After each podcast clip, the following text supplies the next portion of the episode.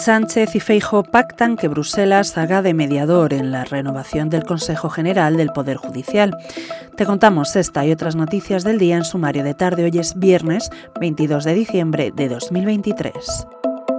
El Partido Popular de Alberto Núñez Feijóo ha acordado con el presidente del Gobierno, Pedro Sánchez, que la Comisión Europea supervise la negociación para la renovación del Consejo General del Poder Judicial, según han asegurado fuentes populares tras finalizar la reunión de una hora y media que han mantenido en el Congreso de los Diputados. La información ha sido posteriormente confirmada por la portavoz del Gobierno, la socialista Pilar Alegría, quien ha explicado también que el único acuerdo alcanzado ha sido la reforma del artículo 4 49 de la Constitución para la eliminación del término disminuido, que será sustituido por discapacitado.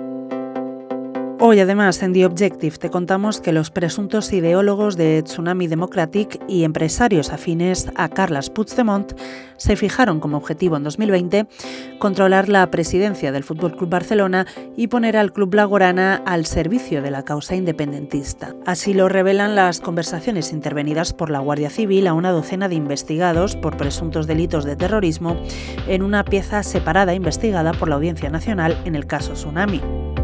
Por otro lado, la mayoría de izquierdas que gobierna la mesa del Congreso de los Diputados, tres representantes del PSOE y dos de Sumar frente a cuatro del PP, ya plantea nuevas medidas para que el lenguaje no sexista se implante en el Congreso de los Diputados. Uno de los pasos a tomar sería eliminar precisamente el complemento de los diputados del Congreso, según ha podido saber este periódico.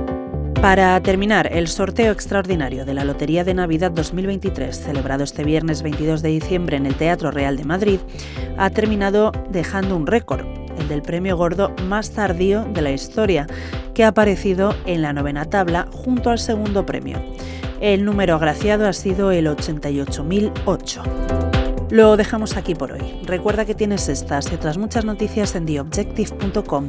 Volvemos con este podcast ya el año que viene, por lo que te deseamos una feliz Navidad, un próspero año nuevo y te agradecemos que hayas estado al otro lado un año más, hasta 2024.